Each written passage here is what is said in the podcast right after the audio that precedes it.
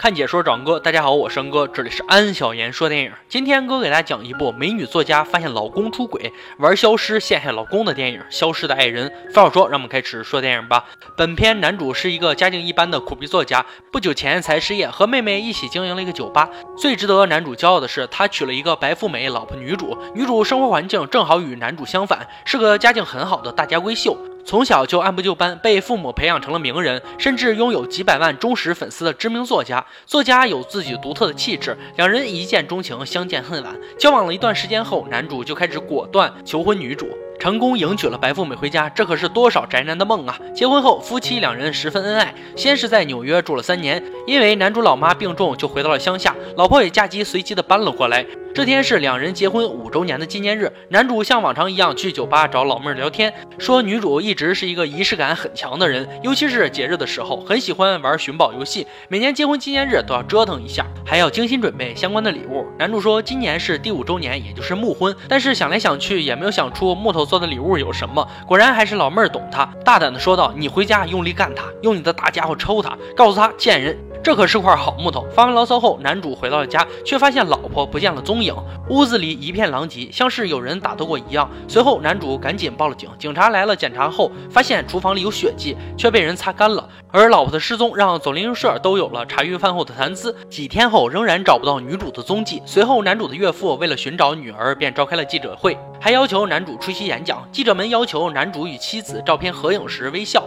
然而这一笑却被不良媒体用来炒作了，还说男主是。没心没肺的笑，一点都不担心妻子的失踪。随着媒体的发酵，男主俨然变成了一个长期对妻子家暴的变态杀妻凶手。这也让男主是哑巴吃黄连，有口说不出啊。其实呢，男主确实是犯了男人最容易犯的错误，因为有一次和老婆吵架，关系也闹得很僵。郁闷的男主就找了个小三，而且这个小三是一个二十岁的小姑娘，也是他之前的学生。随后，男主破解了女主留下来的寻宝游戏线索，也隐约知道了老婆可能是并没有死。原来这一切都是女主早就精心设计好的。女主在得知男主有了小三，而且他们的婚姻已经出现了裂痕，她也慢慢失去了对男主的掌控。曾经甜蜜的婚姻，现在让她没有了安全感，甚至是痛苦不堪。于是她决心报复，假装自己在五周年结婚纪念日被男主家暴打死。为了嫁祸给男主，让他坐牢，女主制造了一系列假象，考虑到相当周全，甚至可以说是没有一点纰漏。女主知道美国最关注怀孕妇女，她就利用这一点，假装自己怀孕来获得大家的关注。这样，她消失后，丈夫才会因为杀了美丽而又怀孕的妻子被世人谴责，而她自己也会在某一天跳海自杀。等到人们找到她的尸体，就会知道丈夫把亲爱的老婆当垃圾丢进了海里了。而男主也会身败名裂，千夫所指，然后被枪毙。有句话说得好，最毒妇人心。高智商的人要复仇，会直接让你身败名裂的，真可怕啊！计划如此周密的女主来到了陌生的城市，却因为从小的生活环境似乎没有了解过社会的人心险恶，被两个小混混打劫而打乱了计划，抢走了女主所有的钱，甚至还把她打了一顿。现在还不想回去的女主就找到了备胎男，备胎男是高中时期就疯狂追求她的土豪，凭借着女主的花言巧语说丈夫家暴她，而备胎男很快就相信了她。女主本想在备胎男这里避避风头，可随后女主看到电视上丈夫让自己回去的新闻，并表示自己的确。是出轨了，他就是个渣男，但他不是杀人犯，他的妻子只是失踪了。男主还讲述了和妻子的恋爱历程，表示完全是自己辜负了妻子，他现在最希望的就是妻子能够平安回来。男主在新闻上所说的似乎被女主认可了。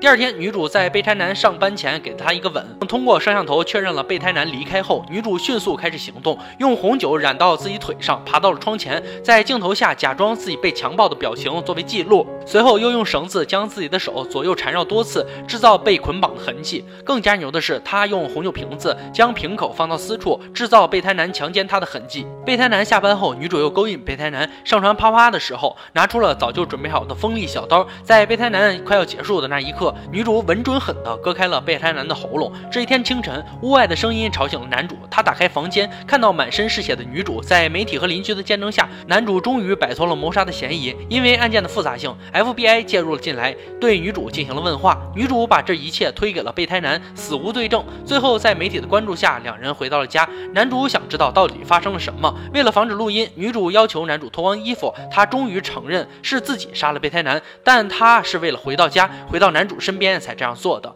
男主根本无法承受这样的杀人妻子，决定要离开他。但这时候他们已经成了公众人物。女主在经历了这么大的变故，重新回到男主身边，而且他他们已经被舆论标榜为模范夫妻。如果离开女主，自己就会变成十恶不赦的负心汉。再三考虑下的男主还是决定妥协，与女主在众人和媒体面前扮演了一对恩爱夫妻。至于内心的感受，男主心里肯定不是滋味。男主不知如何是好，但他还是打算等事情平息以后离开女主。是又怎么可能呢？女主用家暴威胁男主，对表面夫妻就这样继续生活下去了。故事到这里就结束了。这是一部上映于二零一四年的电影，是一个令人心惊、关于爱情和复仇的故事。男女主本是一对夫妻，导演将夫妻关系拓展到彼此的伤害。